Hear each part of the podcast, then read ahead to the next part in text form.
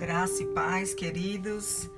Aqui Samara Queiroz, da Cidade Viva, na porção da palavra de Deus para o dia de hoje, que se encontra em Filipenses, capítulo 1, a partir do versículo 12, com o tema Os sofrimentos de Paulo contribuem para a expansão do Evangelho.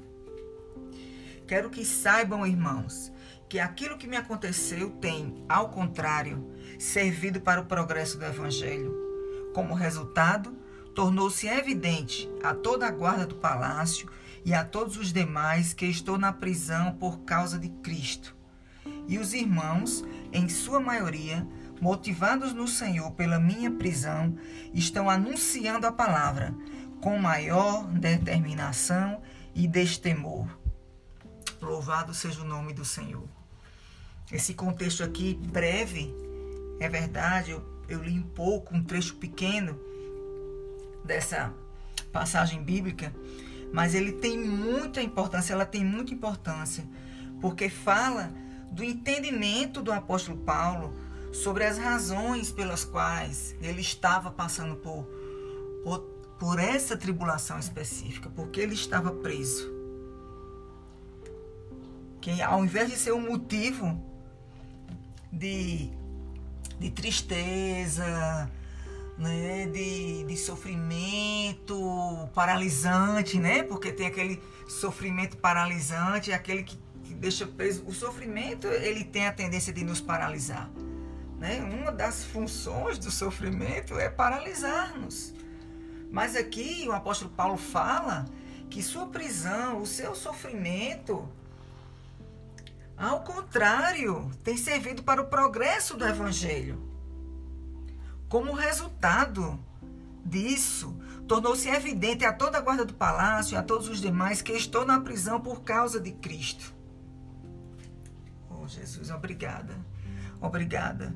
E os irmãos, em sua maioria motivados no Senhor pela minha prisão, estão anunciando a palavra com maior determinação e destemor.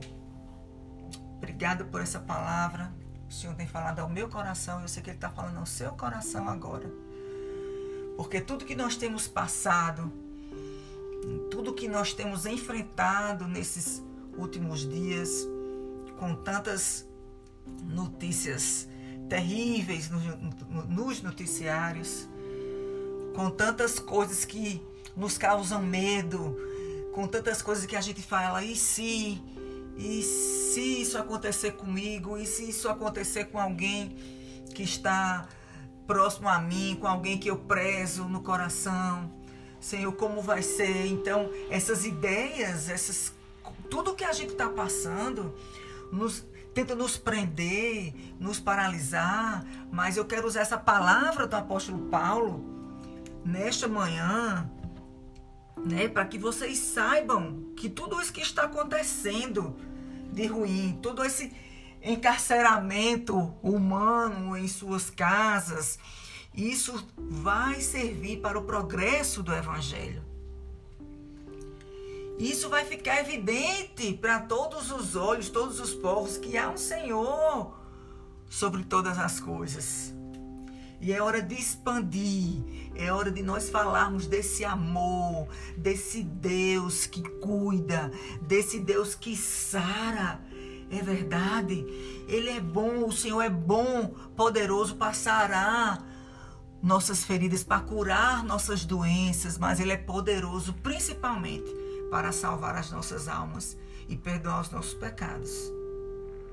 Que nós, nesse momento, clamemos para que todos nós e os doentes possam ser curados e sarados, mas principalmente terem seus pecados perdoados e encontrarem a vida eterna.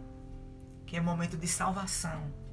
É momento de não ficarmos presos em, nossas, em nossos medos, amarrados em nossas inseguranças, travados, bloqueados, mas sim avançarmos avançarmos com motivação pelo sofrimento de muitos. Muitos estão sofrendo, muitos estão em boa condição. Eu estou em boa condição aqui de saúde, estou falando com vocês. Então, quem está de pé, quem não está pressionado de forma que inviabilize o seu falar, o seu agir, o seu abençoar, sabe? Estenda a sua mão de bênção sobre a vida das pessoas que estão ao seu redor.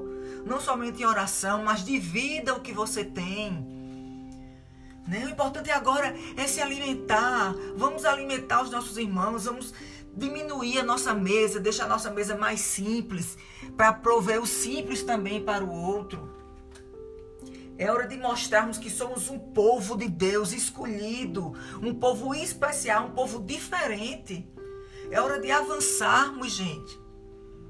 Porque esse nosso Deus mudou todas as coisas a partir do dia que nós fomos encontrados por Ele.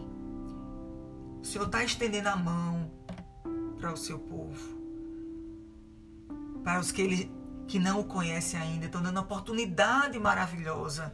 Então você, meu irmão, minha irmã, que está ouvindo essa palavra, abençoe, estenda a mão. Fale que há um Deus poderoso sobre todas as coisas, um Deus poderoso para curar, para sarar, para perdoar pecados. Um Deus que pode dar a vida eterna. Um Deus que, a despeito de tudo que está acontecendo, nos ama e quer passar toda uma eternidade ao nosso lado. E é por essa eternidade que nós clamamos. Porque a palavra de Deus diz que o Senhor colocou a eternidade no coração do homem. E é por essa eternidade que a gente deve viver aqui, nos preparando para ela e trazendo outras pessoas, apresentando Jesus Cristo, Senhor e Salvador, perdoador de pecados, aquele que nos dá a vida eterna para elas. Que você possa ser, gente. Vocês possam ser a boca de Deus, o abraço de Deus, a mão de Deus sobre a vida de todos os que vocês puderem alcançar. Porque a obra de Deus, ao contrário, vocês possam estar motivados, anunciando a palavra com maior determinação e destemor.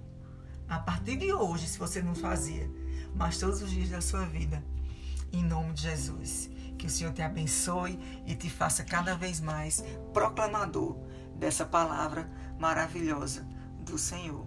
Em nome de Jesus, um grande abraço.